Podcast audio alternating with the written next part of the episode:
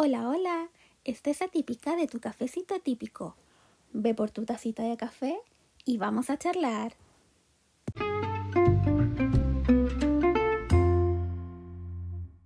Buenos días, queridas, queridos, querides, atípicas, atípicos y atípiques. Esperando que estén bien y nuevamente llenos de energía para comenzar una nueva semana y un nuevo capítulo ya con su tacita de té, café, juguito, batido, leche, lo que ustedes quieran para disfrutar de este nuevo episodio. Hoy, como me lo habían solicitado en algunas instancias, tenemos una entrevistada maravillosa que ya yo la veo, ustedes no la ven, yo la veo haciendo redoble de tambores. Así que les voy a presentar a Macarena Muñoz, quien es profesora de educación diferencial con formación y experiencia en autismo. Y además es, es de las nuestras, es de las neurodivergentes, porque fue diagnosticada en noviembre del año pasado con TDAH. Así que ahora el micrófono es tuyo, aprovecha de saludar y de presentarte eh, un poquito más profundamente. Hola mamá. yo sé que no voy a escuchar esto.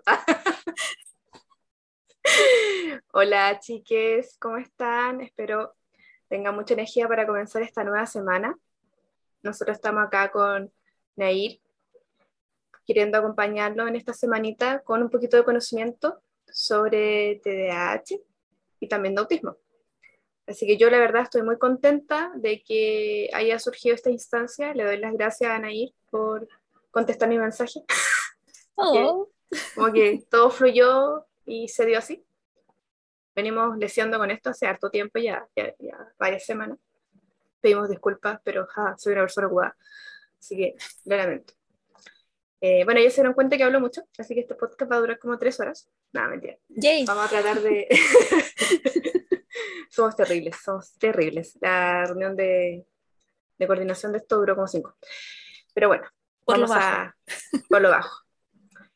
Eh, bueno, como bien me presentó Nair, soy profe diferencial y mi especialidad en realidad es autismo. Yo no sé qué hago acá hablando TDAH, pero soy TDAH, esa es mi condición, neurodivergente, orgullosa, orgullosa desde arte de tener el diagnóstico.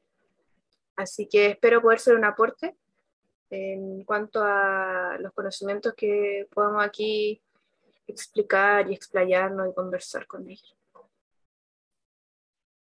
¡Bravo! ¡Bravo! Uh. Uh, mis intereses profundos son ah. el feminismo, la neurodivergencia, eh, ¿qué más? La disciplina positiva. Eh, me gustan los chismes, sí, me gustan mucho. Me dan, me dan más cuatro en dopamina y no sé qué más, ya no me acuerdo. Pero eso principalmente. Maravilloso. Y bueno, como les mencioné al principio, mm. la idea del, podcast nació porque eh, les dije que iban a haber como entrevistas muy seguidas y solo hubo una. Eh, Ups, sí. Pero ahora estamos retomando nuevamente y también eh, en alguna ocasión en las casillas de mi Instagram, por eso siempre también les digo que me sigan en Instagram porque generalmente trato de eh, hacer contacto con ustedes. Eh, pidieron hablar justamente del TDAH. Yo dije, mmm, maravilloso, he leído sobre esto y, y me ha surgido también la duda de si es que sí soy o no soy. Porque hay cosas que son muy, muy parecidas y otras muy mm. distintas. Y por eso tenemos a Maca aquí hoy con nosotros. Pero antes de, empezar ya con, esta mm. área tan eh, específica de similitudes y diferencias y qué es cada cosa, me gustaría saber si es que ¿Cuál es el concepto de neurodivergencia que, tú manejas? Y, si es que nos puedes explicar a, a todos quienes estamos tanto presentes como escuchando, que, ¿cuál es? Hay que posicionarnos hace unos cuantos añitos atrás, unos, muchos, tengo 29, eh, ya, pero, pero fue ayer, mira, esto fue en el año 98, eh, de haberla leído por ahí, a la socióloga activista Judy Singer, ella fue quien acuñó primero el término neurodiversidad, vamos a partir por ahí, y que podríamos decir que vendría siendo lo que es la biodiversidad neurológica. Ella escribió un artículo, ella eh, era socióloga, y refiriéndose a la condición de su hijo, en este caso el autismo, ella dijo, si hay una biodiversidad de plantas, de flora, de fauna, de todo, ¿por qué no considerar la posibilidad de que también hay una biodiversidad neurológica? O sea, ahí empieza a surgir el término, y bajo esta idea, se supone que todos y todas somos neurodiversos, ¿ya? porque pertenecemos a la misma especie. No habrían dos cerebros iguales. Sin embargo, en esa infinita variedad de cerebros, de mentes, hay algunas personas que compartimos una serie de características en comparación con otras. Y de hecho, la mayoría de los individuos sí un desarrollo neurológico que es más bien típico. Personas las considero por ahí como personas neurotípicas. ¿Ya? Entonces, retomemos. Está el concepto de neurodiversidad, que nos engloba a todos, todos somos neurodiversos. Luego hay un grupo mayoritario dentro de la neurodiversidad, que son los neurotípicos, y habría un porcentaje importante de gente muy genial, más pequeña aparentemente la población, no sé qué tan pequeña, que compartiría un desarrollo neurológico en algunos aspectos diferentes al de la mayoría. Descrito desde un punto de vista más estadístico, se considera como alguien atípico. Estas personas a su vez se van a definir entonces como neurotípicas o neurodivergentes. Y entre ellas podemos encontrar entonces individuos como los autistas, las personas que tienen dislexia, mi comunidad media dividida, el TDAH, el síndrome Tourette, la discalculia, la disgrafía, e incluso en el último tiempo se ha llegado a considerar la posibilidad también agregar a las personas con otras condiciones como la bipolaridad, la depresión, los trastornos de la conducta alimentaria, la esquizofrenia, el borderline, por nombrar algunos.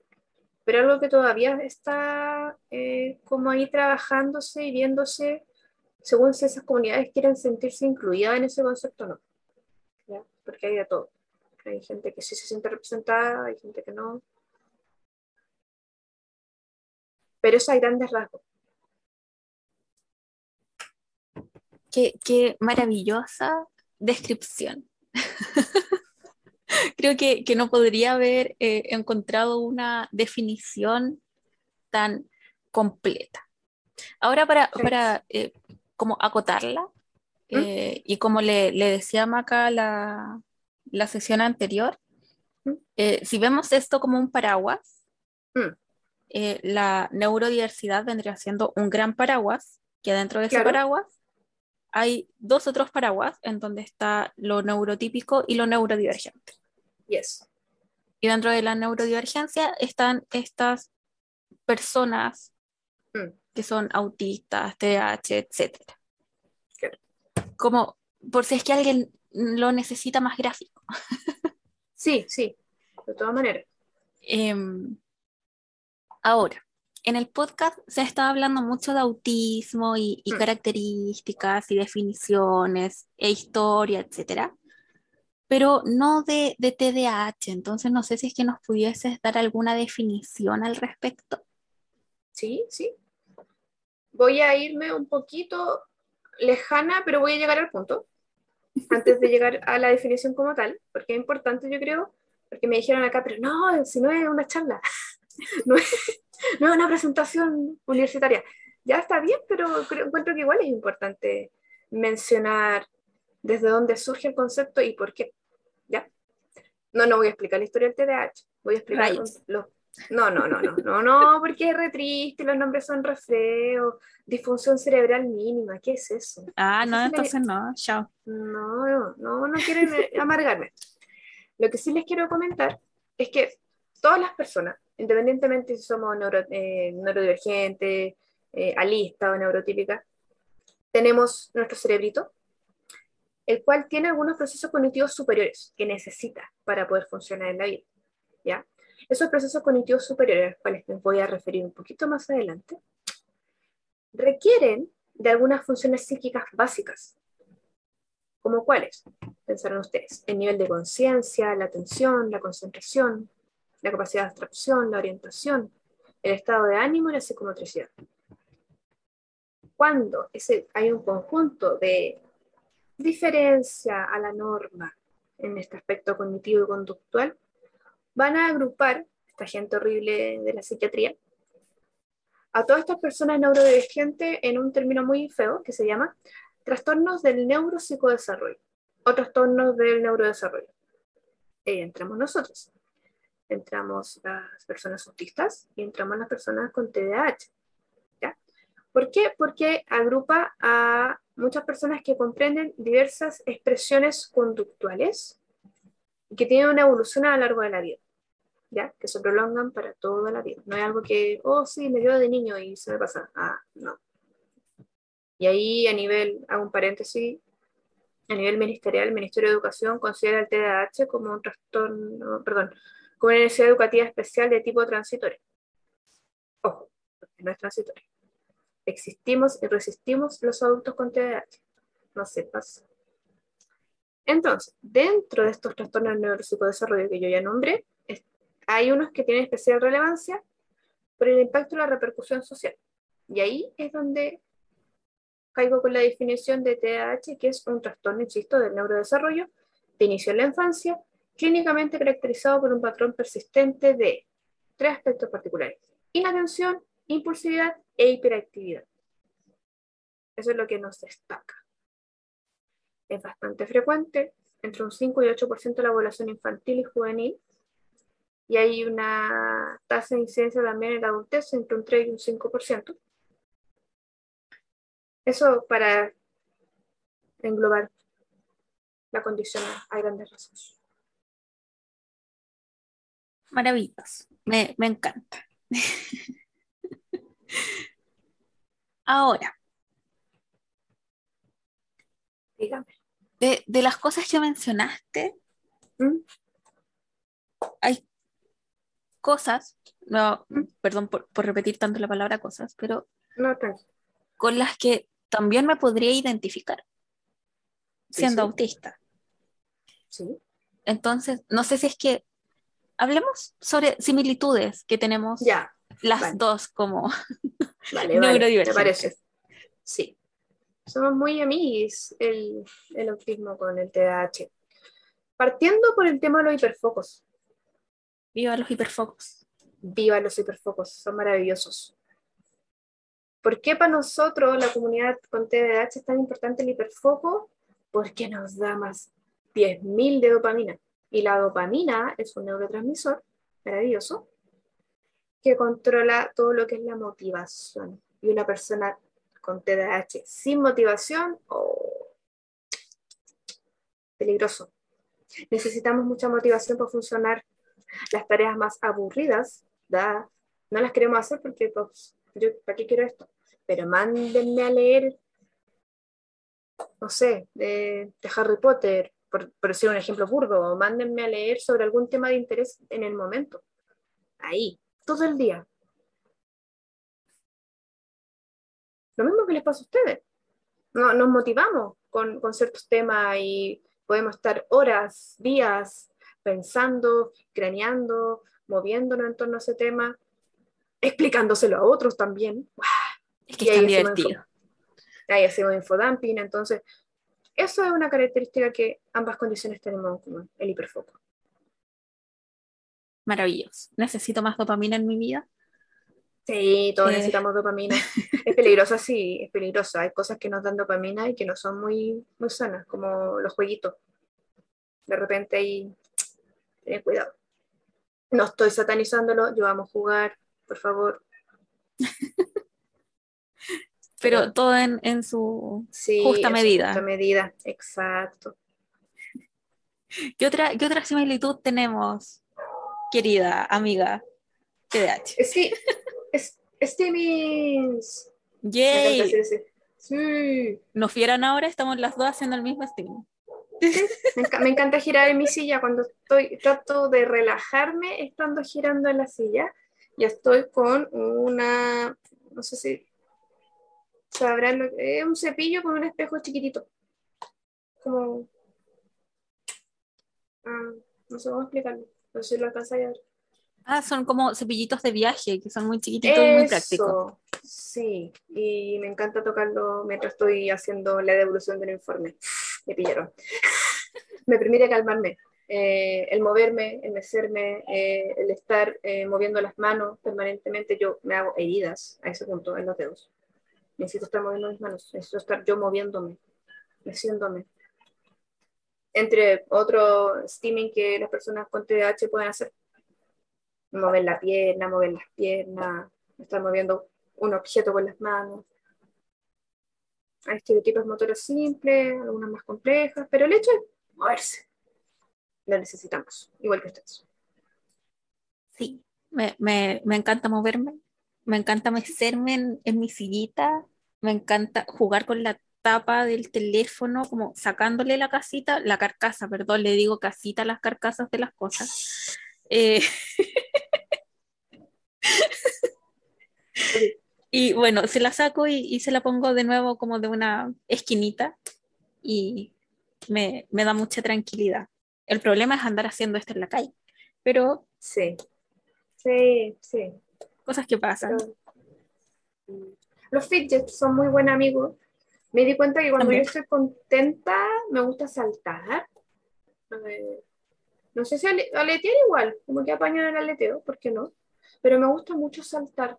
Eh, eso, es que en realidad eso es un punto muy importante a considerar. Yo eh, no lo mencioné anteriormente, pero dentro del TDAH, y que lo había hablado con Nair, hay un espectro también. Hay subtipos. Ya está el subtipo inatento, el hiperactivo impulsivo y el combinado. Adivinen cuál tengo yo. Sí, Nunca es suficiente combinado. uno. nunca es suficiente. Entonces, cuando me formé en la fila de neurodivergencia, dije, ya, pero ¿cómo me va a dar solo inatento? No, pues no sé así. Y me dieron combinado, como todo. Auspicio con otro. No, no, eso, eso lo hace otras personas. Rayos. personas le gusta. Sí. Ah, ojo, ojo también, que también el TDAH también es, eh, bueno, aparte de muy a mí el autismo, eh, otras condiciones asociadas que quizás pucha, suenan feo, pero son condiciones importantes en la vida, eh, la depresión, eh, la ansiedad, eh, que son amigos también, aunque uno no los quiere tanto, pero hay que abrazarlo en la vida. Eh, los excesos, las adicciones también son muy amigas del TDAH. Pero se hablaba del tema de la dopamina, tener cuidado con la dopamina. Esta cosa de tener que buscar algo que, que me eleve o me motive a tal punto que puede poner en riesgo la vida también. A ese punto. Eh, heavy. Es feo igual que, que hablemos del TDAH como algo negativo. Pero sí hay hartos eh, estudios que hablan de riesgos en la adultez si no hay un, un buen apoyo para poder abrazar, acoger, comprender la condición. Cuando uno desconoce cómo es uno, no sabe, entonces también se van los excesos y no sabe por qué. Y es por eso. Entonces, ¿a qué me fui? Que no me acuerdo. Excesos. Excesos. Eh, quiero, quiero destacar algo de, de- de excesos y es que Mm, de verdad que hay que tener mucho cuidado en caer en alguno. Yo estuve haciendo Sí. un- mi tesis justamente en un centro de drogodependencia en, en la sexta región en Chile y, y son fuertes los relatos que te, que te hacen Sí. y, y varias de las personas que estaban ahí fue justamente por, por sentirse aceptado. Una de las Sí. personas con las que estuve y ahora estoy recordando y fue así como, wow, quizás sí, mm, eh, fue porque su grupo de amigos empezó y lo invitaron y lo invitaban y le insistían y él después ya no pudo decir no. Dijo así como, ok, es que si me quería juntar con ellos tenía que hacerlo. y probó y, y terminó en un centro de, de drogodependencia y, y, solo muchos años y recién ahora está volviendo a retomar el contacto con su familia. Eh, las personas dentro de verdad que no están, no, no lo pasan bien, no, no fue un momento grato, no fue un momento agradable, no están teniendo momentos agradables tampoco, porque eh, también tenemos que tener en consideración que los centros de drogodependencia no es un, un hotel en donde tú tienes tu propia habitación. Por lo general comparten habitación, por lo general son de escasos recursos, por lo tanto entre ellos mismos, eh, aunque se supone que el Estado es quien entrega ciertos aportes, eh, ellos mismos tienen que buscar eh, algún otro financiamiento y salen a vender cosas. Sí, sí. Hay unos que son los pastelitos exquisitos. Y, y, tienen que seguir rutinas porque les tienen que hacer rutinas y si es que no quieren, empiezan discusiones y tener que estar como con 20 personas más, que lo más probable es que más de la mitad no te agrade.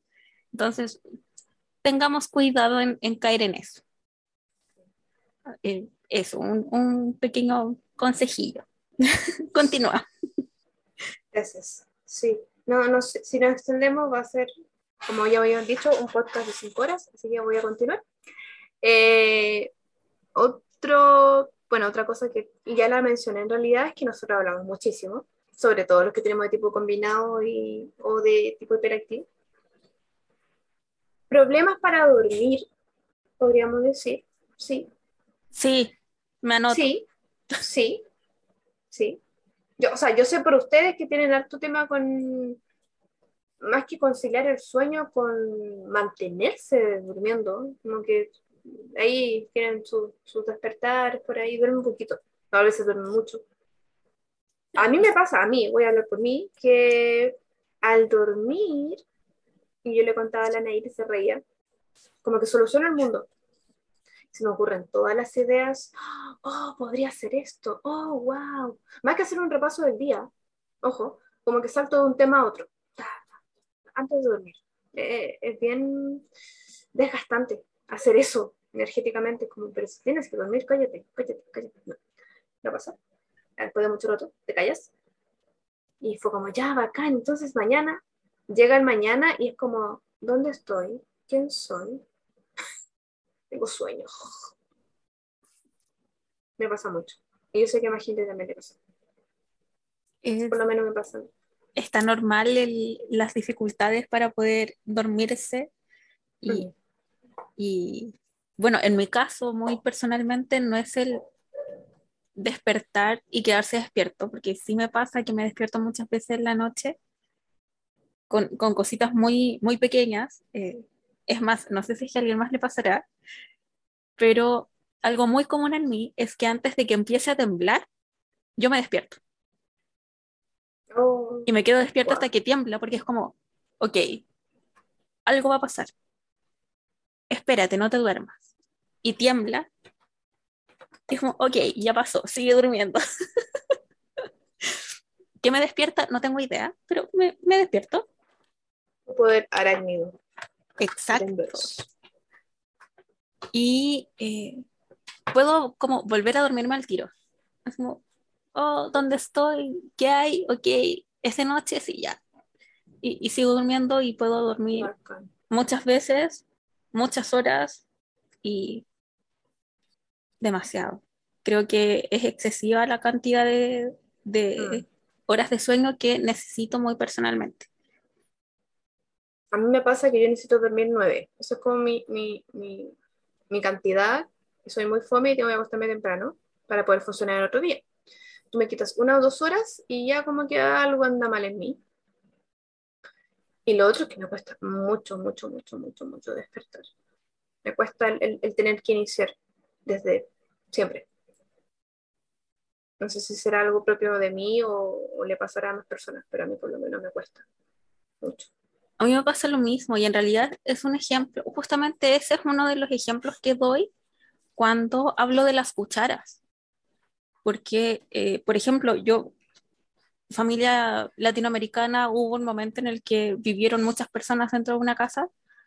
Eh, por lo tanto era muy neurodiversa la familia en la que uno, con, con la que uno convivió durante algún tiempo. Y, y yo veía a mis otros familiares abrir los ojos y saltar de la cama y vestirse y empezar a hacer cosas. Y yo sigo, cuando tenga tu edad voy a ser así. Por favor, necesito esa actualización de software cuando tenga tu edad. Y esa actualización nunca llegó. Y, y, y, bueno, el ejemplo que doy es que, claro, una persona quizás eh, neurotípica necesita una cuchara para levantarse, mm. media cuchara para levantarse, pero yo necesito las 5 del día. Oh.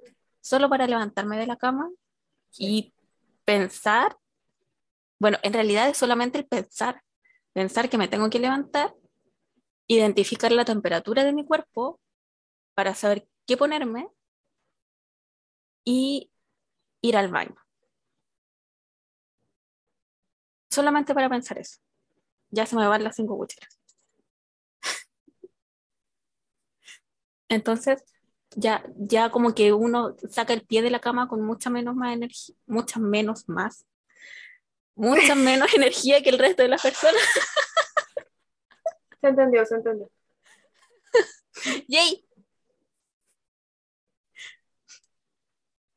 Yo no sé si será flojera realmente, hay, dicen que el cuerpo está me duele, me molesta, pero igual lo hago, o sea, el inicio, solamente el arranque, como, y después ya, no, yo sigo, yo sigo así, ta, ta, ta, ta, ta, no, hay que hacerla, ¿no? o sea, soy profe, tengo que ir a un colegio, pésima pegadería, elegí otra, pero no importa, eh, a veces me acuerdo que me gustaba y pensaba, firmé un pacto con el diablo, toda mi vida me voy que levantar temprano, esto es terrible terrible, porque me cuesta mucho.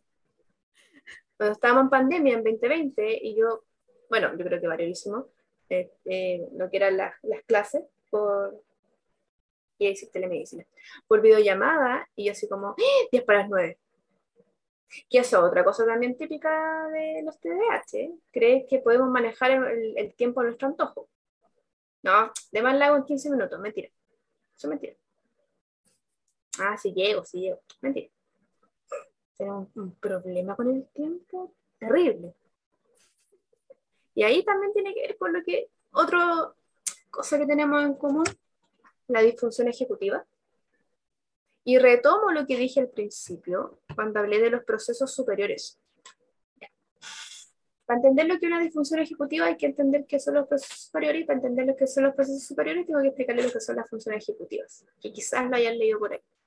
Las funciones ejecutivas son aquellas, eh, aquellos procesos que nos permiten vivir, nos permiten tomar decisiones, nos permiten planificarnos, nos permiten eh, el estar aquí y ahora haciendo algún tipo de tarea o actividad con algún objetivo o propósito. Entonces tenemos la memoria de trabajo, la organización, la planificación, la inhibición, la abolición, son como, depende del autor, ocho son varias. Y si bien compartimos esa característica, en ustedes es diferente que nosotros en algunas cosas. Por ejemplo, hay, una, hay un proceso que es la flexibilidad, que nosotros no nos hacemos tanto problema, pero a ustedes les cuesta mucho más. O para planificarnos, ahí a ustedes son más bacanes para planificarse, a nosotros nos cuesta un poco más. Entonces, como que compartimos, pero con cierta diferencia. Pero tenemos un tema con la familia ejecutiva, absolutamente. Eso sería como a grandes rasgos las cosas que compartimos. Voy a, me voy a poner a pelear ahora. No, mentira. Ah, eso no está en la pauta. No, no está en la pauta, pero me encanta pelear. No, em, recordar también que, que, son espectros y que por más que salga como en, en bibliografía, y sean estudios y bla, bla, bla, no es que siempre sea así, no es que sea una regla. No, por favor, no, no piense en eso. Y hay un tema que yo creo que más adelante vamos a tocar, voy a spoilear, que qué pasa con... ya está haciendo spoiler, así no se puede. Sí, me encanta, me encanta. ¿Qué pasa? Pero si yo soy mujer, pero si yo soy hombre, es diferente. Chan, chan, chan. Chan, chan. Lo vamos a ver después. Lo veremos Eh. Pero en, En general, el próximo como- episodio. ah, En no. el próximo episodio.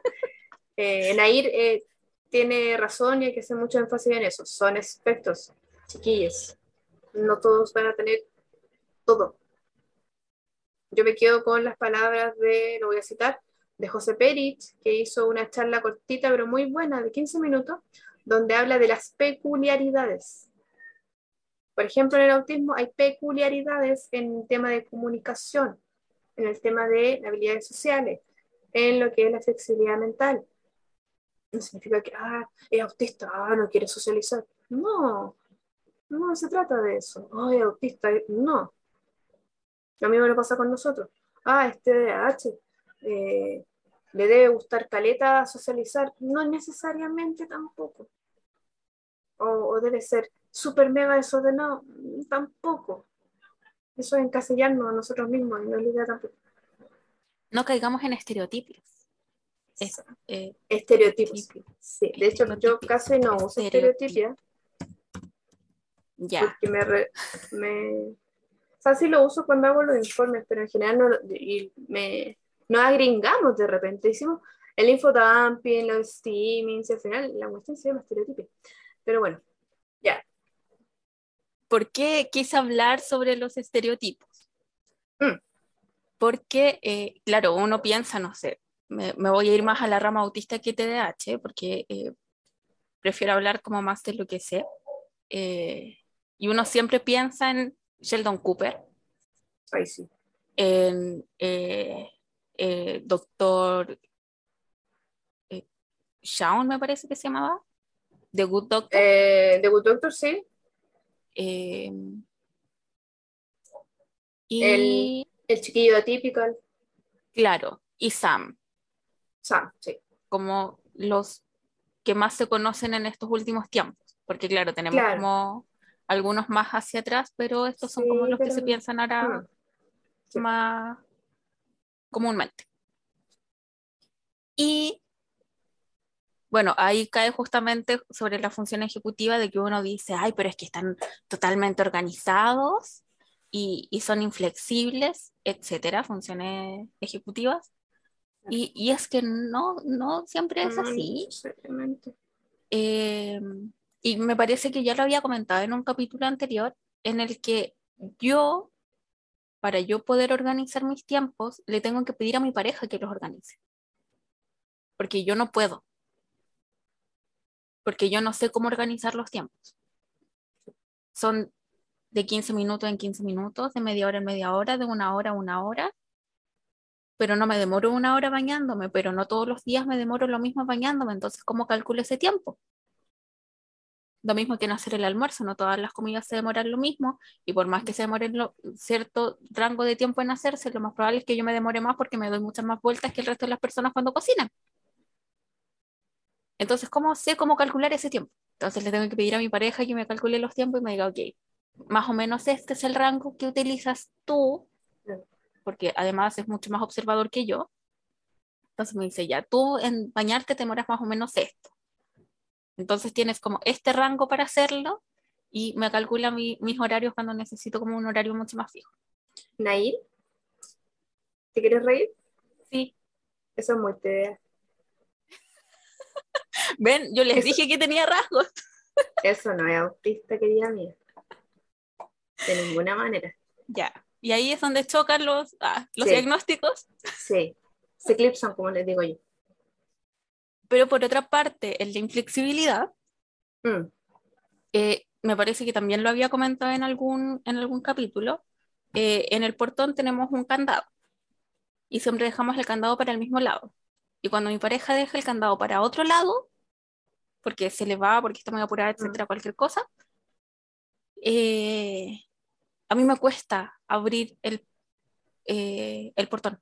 No puedo poner la llave, no puedo, no sé para dónde tengo que girarla, no sé para dónde tengo que girar después como el, el cuerpo del candado para que se quede como completamente abierto y después peleo para poder sacar el ganchito del candado y me demoro el triple Ya, de lo eso- que me demoro normalmente. Eso sí es más autismo que TDAH, por ejemplo, que tiene que ver con las rutinas, con los rituales.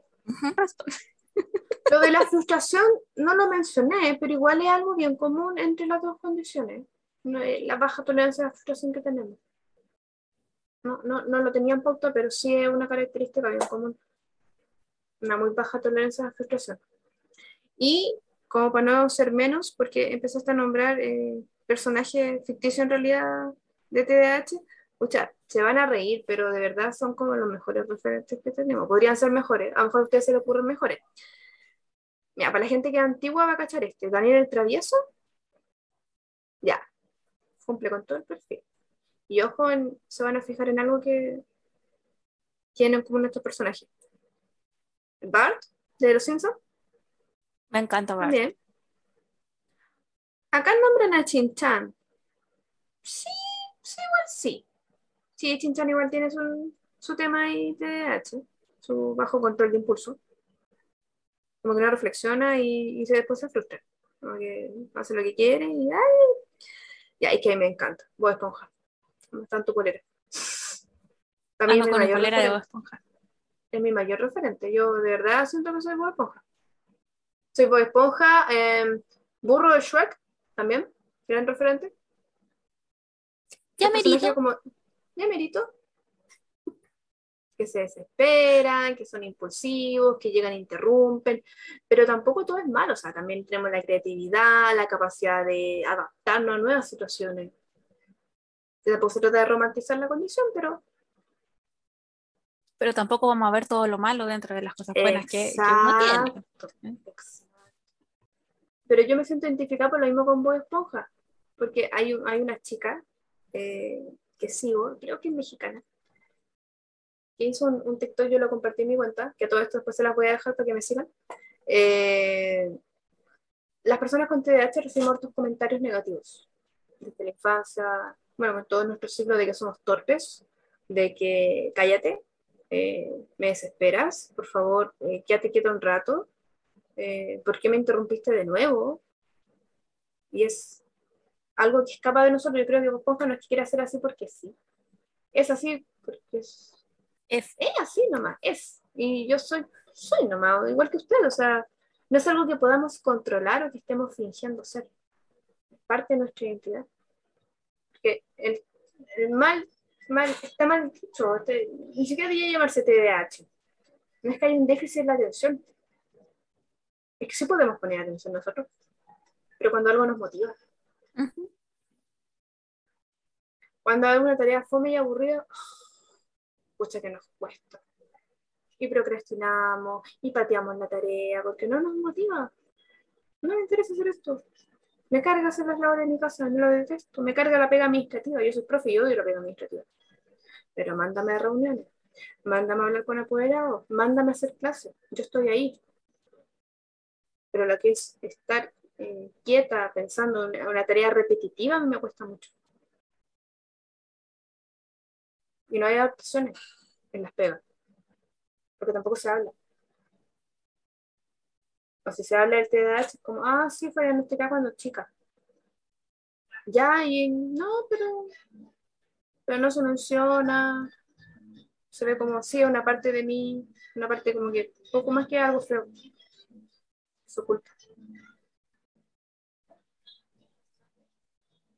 Y, y, es muy triste eso, como todo, todo lo, que, lo que acabas de mencionar, porque lamentablemente eso también entra como una similitud quizás más contextual y social de ambas neurodivergencias.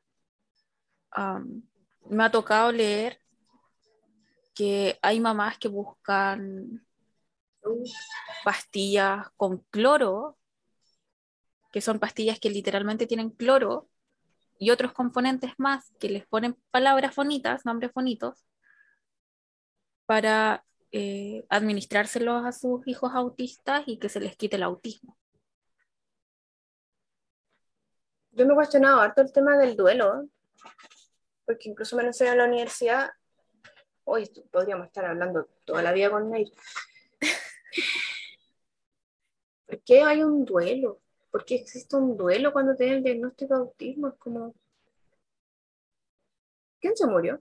La, la hacía una reflexión autista construyendo, me parece. Y tiene razón, pues, o sea, ¿quién, quién, quién se murió? Se murió en tu expectativa sobre un niño que no existe. Este es tu hijo. Conócelo, amalo, apóyalo. Esto autismo no se quita. Lo mismo pasa con... No se va a pasar.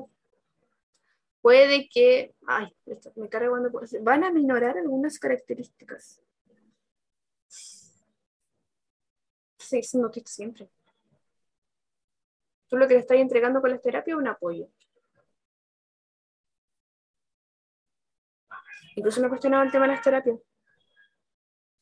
Así como, Sí, ¿por qué les chiques autistas cuando son chiquititos, chiquititas, tienen que recibir tanta terapia y los neurotípicos?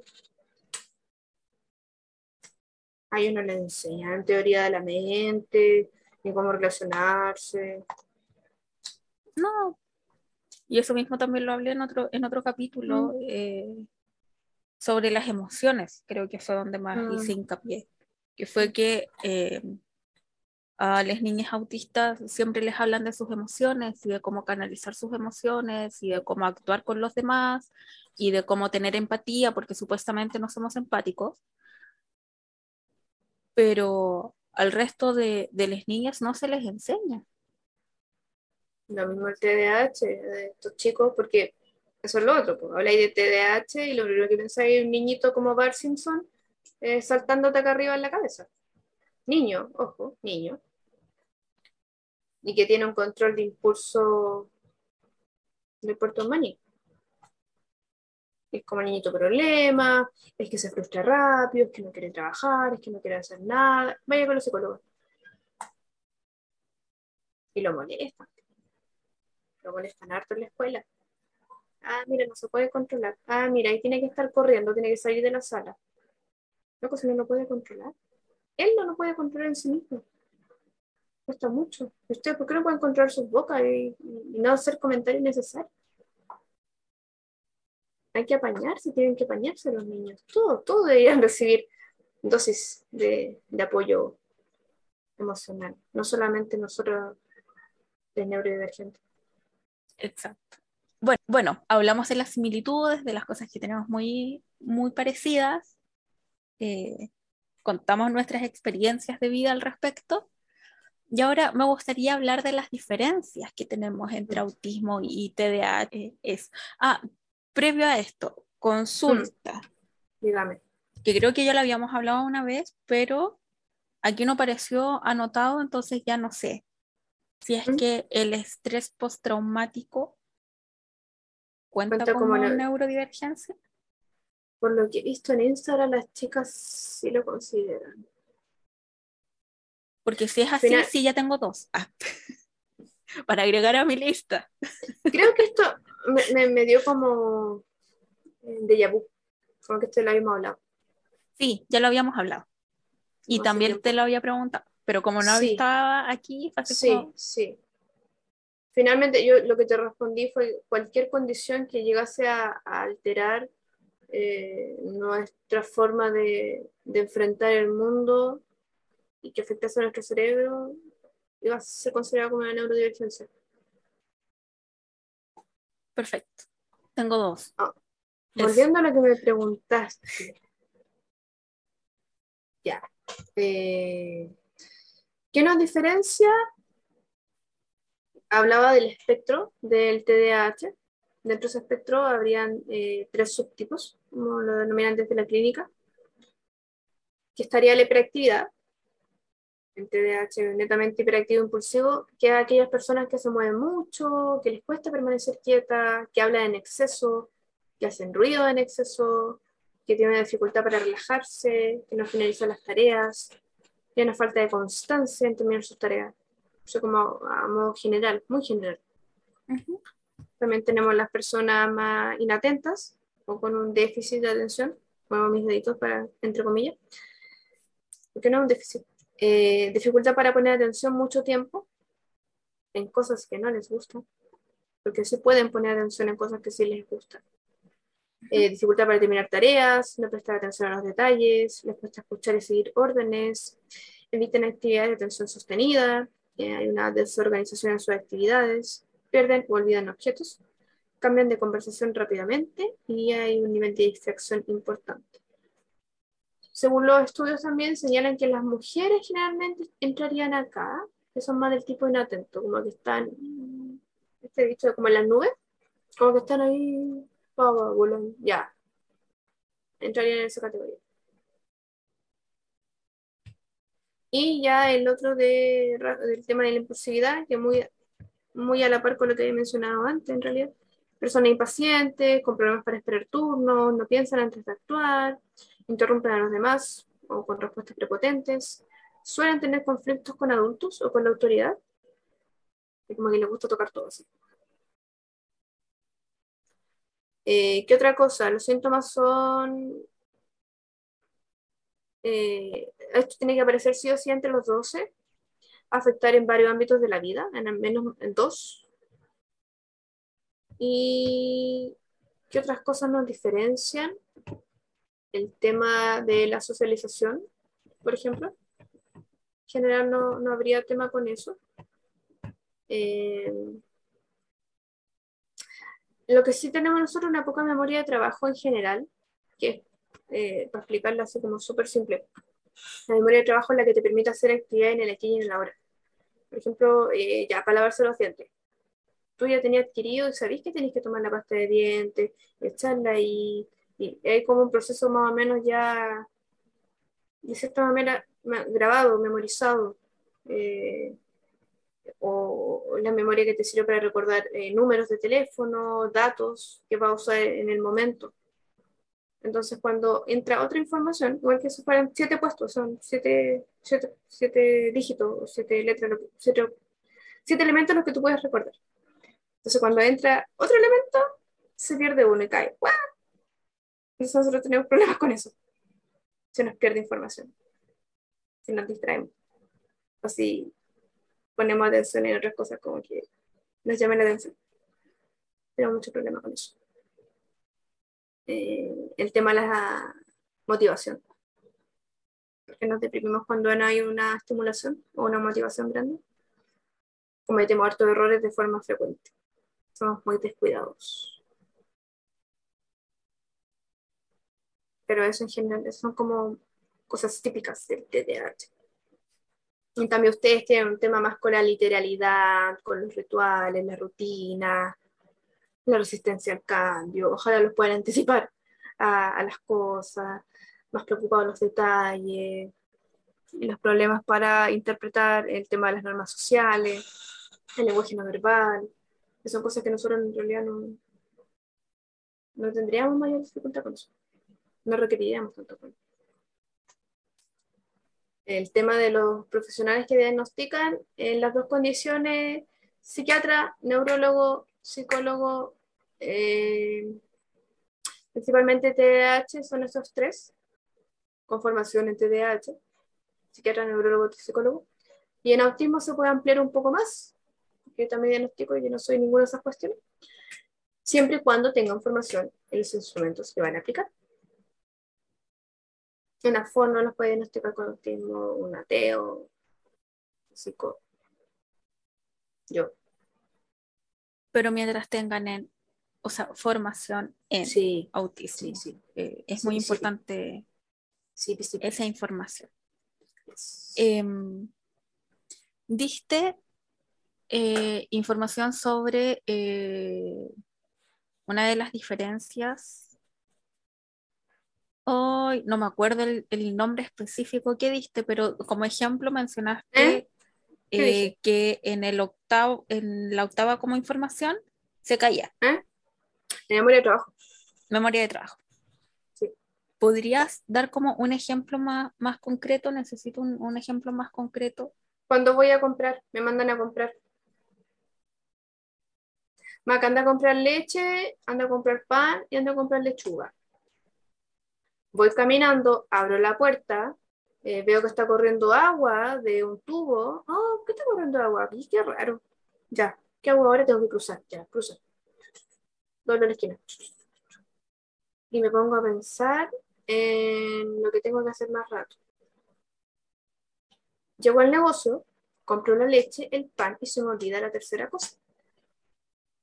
Porque entró información que no tenía que entrar en ese momento. O que sí tenía que entrar, pero yo no retuve el otro. Para... Ahora sí, sí comprendo. Necesitaba algo más específico porque con lo de la pasta de dientes no había entendido. No, no, creo que fue un mal ejemplo. El ejemplo de ir a comprar es más fácil. nos cuesta de repente prestar atención a las conversaciones también.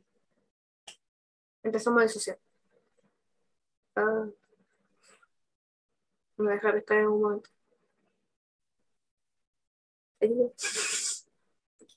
Aunque en autismo algunas también, algunas también eh, disocian. Eh, sobre todo también, o sea, no sé si sobre todo, pero por lo general va de la mano con algún otro diagnóstico. Por ejemplo, yo sé que disocio y puedo hacerlo muy intencionalmente, que eso me parece muy extraño, poder disociar intencionalmente, eh, por estrés postraumático. Mm. Claro. Pero también complementando lo que estaba diciendo, como para evitar que, se me olviden las cosas, eh, también hacemos más que, igual que ustedes y también tiene su costo. Eh, por ejemplo, el tema del tiempo, que nos cuesta harto regular eh, el tiempo porque nos creemos bacanes y no sé qué andar, ordenar nuestro tiempo. Eh, uno se puede preparar horas antes para no llegar tarde. Por ejemplo, si el evento era a las 11, yo ya estoy a las 8 de la mañana despierta preparándome para no llegar tarde. Bueno, es muy, muy importante. No siempre. Eh, puedo no hablar solo para no ser oversharing. De repente como que me hiperventilo mucho y digo información que no debería decir. Con gente que voy recién conociendo. O como que, ah, mucha información de la nada. Ah. También me pasa. Y, es complicado el poder decir, mm. no, no digas eso, no, digas, eso. Sí. O a veces uno dice, ya quizás no es para tanto, y lo dice, y después como, no, no lo debía haber dicho. A veces el overcharging se, se ve reflejado cuando uno hace muchas publicaciones en internet, en Instagram, en las redes sociales, cuando uno se expone mucho. estar todo el rato asegurándonos de no perder las cosas. Hasta el día de hoy tengo que bajarme del colectivo y ver si tengo el teléfono. Me lo he perdido mucho. Eh, a veces desgastarse mucho en ser ordenado, en ser meticuloso con el orden y explotarnos tratando de ser productivos en cosas que no nos gustan. A mí me pasa algo que no sé si es que será por diagnóstico, o sea, por ser autista, no por el diagnóstico, sino que por ser autista o es como más general. Que, por ejemplo, necesito estar con el teléfono porque me da seguridad. Sí. Aunque sé que en la calle no lo debiese llevar en la mano, ¿Mm? pero lamentablemente me da seguridad. El tema es que si yo no lo tengo en la mano, para mí no está, no existe, se perdió. Y tengo que recordar y ser muy consciente de que, no sé, lo eché en la mochila. Mm. Pero aún así, extrañamente, siendo consciente de que lo eché en la mochila, siento que lo perdí porque no lo tengo en la mano. lo podría asociar quizá al tema de rutina o ritual. Me pasa acá, no sé, por la familia, como ya tengo que andar con la mochila, aunque la mochila no lleve nada, tengo que salir con la mochila. Eh, o tengo que llevar mi, mi playmat, como los que juegan cartas de internet. A pesar de que no la usar la persona, o tengo que echar tal cosa, tal objeto, casi como un objeto de apego, pero en realidad no es un objeto de apego. Como más desde la ritualidad lo veo yo al menos. Hay una chica que también, que creo que la mencioné ya, eh, tiene una cuenta en TikTok, en Facebook, en mexicana, que también hablaba del hiperfoco con personas y quedé como... Sí, hiperfoco con personas. Ah, qué real. Dije, oh, sí soy. sí soy. Entonces se, se le sola, pues, así como nunca fue amor, fue hiperfoco me hace sentido porque yo era tan celosa cuando chica con mis amigas. Eres perfecta.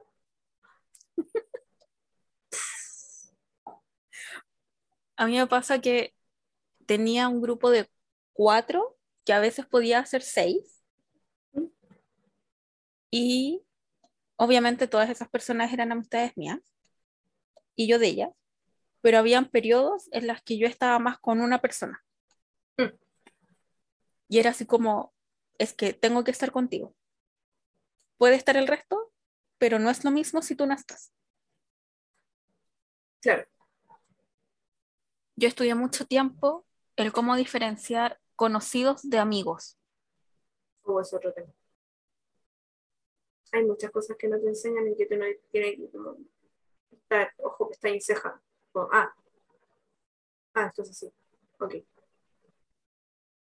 Y sobreanalizando demasiado las cosas y después uno aprende a sobreanalizar demasiado las cosas y ponerse en todos los contextos para poder prever la vida y te dicen, pero sé más relajado. Ya, sí, ¿Cómo? ¿cómo? ¿Cómo? A ver, dime cómo. Ahora, había un concepto que dijiste, spoiler, vamos a hablar sobre esto. Oh, rayos. Y con esto vamos a cerrar, querida mía. Sí, este ya, ya es el fin, porque va a ser un, un dato maravilloso. Eh, neurosexismo, Ese es el Justo concepto. justo no investigué eso. Ya. Entonces, esto nace porque vi una publicación de una eh, Sí, sí. aplicación que además tiene su propio Instagram, etcétera, que dice que, ¿qué es el neurosexismo? Menciona, afirma que existen diferencias entre los cerebros de las mujeres y de los hombres. Los hombres. De esta manera se puede justificar la desigualdad de género y las ideas preconcebidas de los sexos. Esto eh, se basa en algunos estudios que hubieron eh, anteriormente eh, en diferencias cerebral- cerebrales entre hombres y mujeres, pero estas, estos estudios se basaron en muestras muy pequeñas, metodológicamente inconsistentes y los análisis estadísticos fueron deficientes. Pero estos estudios fueron los que dieron lugar a la teoría sobre el sexo sexista. Uno de estos es el que hizo el genetista británico Angus Batman. Batman. Es que dice Bateman. Ah, ya. Y, y solamente pronuncio Batman y me da mucha risa. Eh, Sí. Quiso demostrar que los hombres están programados para tener cuantas más parejas mejor, mientras que las mujeres buscan una pareja estable. Algo muy Ya. sexista de su estudio, pero Sí. el estudio fue realizado en moscas. Eh, cierto, sí, eso sí me acuerdo que lo comentaste. algo muy maravilloso. Eh, entonces, eh, aquí viene Daphna Joel, que es una neurocientífica, la cual defiende que no existe un cerebro masculino y uno femenino, sino que es intersexual. Por ello, ninguno es más inteligente ni tiene predisposición a cierto comportamiento o emociones. Y ahí habla después de, de varios mitos la publicación. ¿A qué vamos con esto? A que eh, se habla mucho de el diagnóstico en hombres y en mujeres. Sí, a ver esto. Y me gustaría que en, en esta siguiente parte eh, ahondara más Macarena. No existe. Fin. Se acabó, adiós. Se acabó. Adiós. Eh, la verdad es que no, por la experiencia que, que he tenido evaluando eh, personas autistas, y voy a hablar de personas autistas, no de mujeres autistas, sino de personas autistas y hombres autistas. El autismo es uno solo. No hay tipos de autismo, lo mencionaba anteriormente. Hay profesionales desactualizados, hay profesionales poco informados, hay pocos estudios en mujeres, especialmente los estudios han basado en niños. Entonces, no, para mí no, no existe un estímulo femenino. Sí es importante para darse cuenta de ciertas características y, mucho que se ha hablado del enmascaramiento de las chiquillas. Como las chiquillas son capaces de eh, poder sobrellevar sus necesidades y, y, son capaces de imitar ciertas conductas del resto. Nosotros hablábamos harto de la socialización hace un rato y que los chiquillos no podrían. Pero yo no sé hasta qué punto están tan de una mujer o de una niña. Me lo cuestiono, me lo cuestiono bastante. No es como que hayan, oh sí, las mujeres autistas son más inteligentes o son más sociables. No me atrevería a afirmar algo así. Lo mismo con el TDAH, que se da más el tipo inatento. Ya, es un tipo combinado, no soy mujer no sé, me, da para cuestionarlo harto, la verdad. Sirve como para, darse un, cierto marco de referencia de en qué fijarse para diagnosticar. Autismo por lo menos, o TDAH. Pero de ahí a que se convierta en regla, que el autismo femenino es así. El autismo en mujeres se presenta así, o se hablaba mucho anteriormente, todavía se usa, no sé por qué, de las que las niñas autistas eran como unas adictas, entonces era como súper sensible y, delicada y tenía una forma de expresarse diferente y eso no. No conozco chiquillas autistas que son ahí punk, rock, y son rudas y son rígidas y adita nada. Entonces, no sé, para mí no, siempre con marco de referencia, para, para, para ponerlo en, en boga, eh, hablar más de que el autismo existe también en mujeres. Pero ahí a decir, hay un autismo femenino y un autismo masculino, no. No hay un TDAH. No hay un TDAH masculino, no un TDAH femenino. TDAH. Una condición. Porque deja de lado a las personas trans ¿Qué pasa con ellos? Deja de lado al resto de las diversidades. Pero bueno, siguiendo con la idea del, neurosexismo, las mujeres autistas, las niñas autistas, siguen ciertos cánones sociales que se espera de niñas. Por lo tanto, hace más difícil poder identificarlas. ¿Por qué? Porque es normal que eh, una niña sea callada. Es normal que una niña no quiera juntarse con eh, otros niños, otras niñas o estar en algún grupo. Es normal que prefiera estar leyendo o estar haciendo alguna otra cosa. Entonces cumple ciertos estándares sociales de lo que se espera de ser niña y se pierde ahí en la nebulosa neurotípica y se obtiene el diagnóstico después. Pasa con las dos condiciones.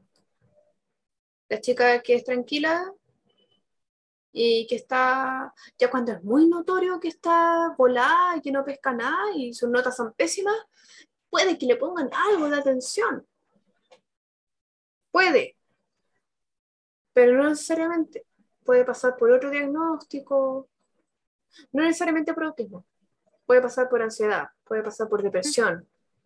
El ojo eh, diagnóstico que uno tiene que tener tiene que ser a tal punto tan certero y observar y preguntar.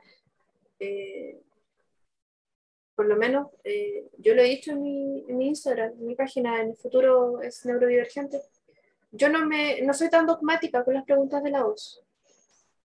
No es como, ah, la voz tiene preguntas, esto, ta, ta, ta, solamente voy a preguntar. No.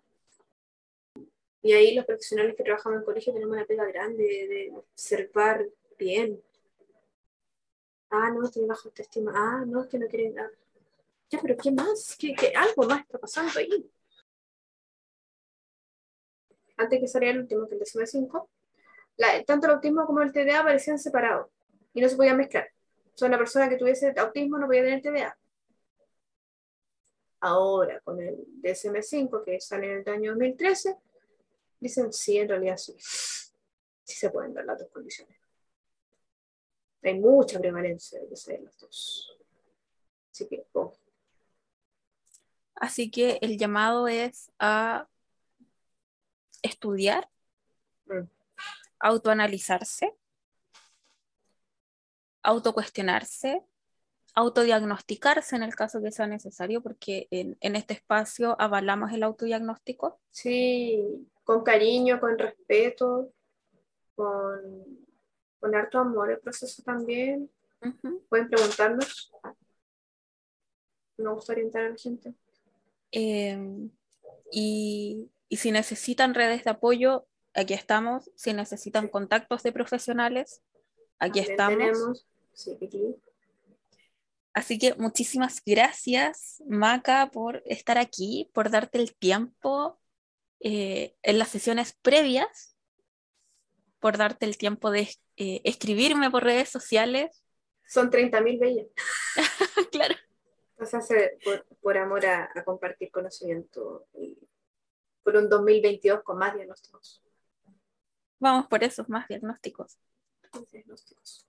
Eh, y eso, muchísimas gracias por, por, tu buena onda, por tu disposición, por estar aquí a esta hora. Para los que no saben, ya estamos faltando para la una de la mañana. Así que insisto, muchísimas gracias. Espero que este espacio se vuelva a dar, que después sigamos reuniéndonos para comentar sobre algunos otros temas, cosas que también quedaron ahí muy a la, a la deriva mm, durante la, la entrevista. Eh, es que eran muchos temas chiquis. Era, era mucho para condensarlo en media hora, imposible. Una hora sigue siendo muy poco, y llevamos como cinco horas, pero no, todavía nos falta. No. Exacto. Somos terribles lo siento. Pero gracias, gracias por, por contestar el mensaje, porque yo caché, oh, es un podcast. ¡Ah, qué bacán, me gustaría estar en un podcast. Oh. Y le escribí en noviembre. Bueno, escribí en noviembre, estamos a enero. Eh, fue culpa mía, porque ella ha sido muy responsable y me ha preguntado de todo. Y yo decía, ah, estoy ocupada. Eh, gracias a ti, Nair, porque en realidad pudiste haberme mandado la mierda y así como, no, no quiero. Mi, mi podcast me interesa. Invitar gente. Adiós. Cerca.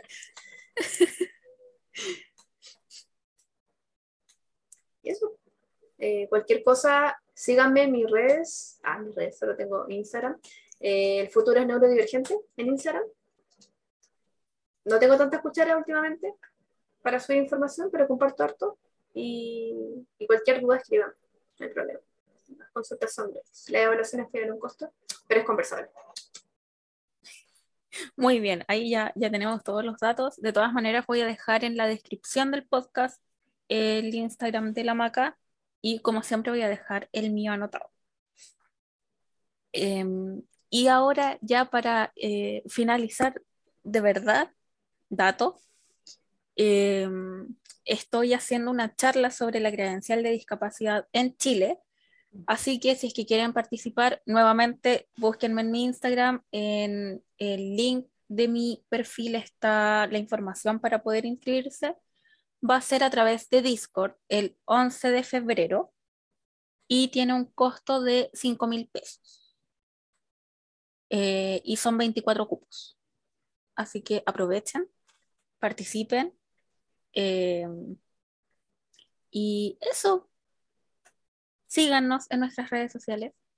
Son muy divertidas. El tema, sí, buena instancia el tema de la credencial, chicas. Yo siempre lo, lo menciono cuando hubo la devolución de informe. Saquen la credencial, pasen primero en la fila. Ah, bueno, bueno. Es muy importante, no solamente por los beneficios, entre mm, comillas, que nos entre comillas, sí. porque en realidad son adecuaciones para que podamos tener un mejor vivir, básicamente como estabilizar la, eh, o estandarizar. No, no estandarizar, es eh, como eh, igualar la cancha, esa era la palabra que estaba buscando.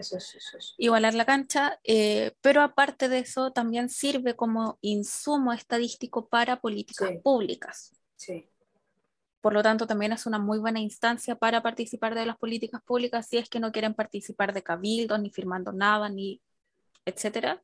La credencial es una muy buena oportunidad. Así que eso. ¿Algún otro, otro dato que quieras entregar, Maca?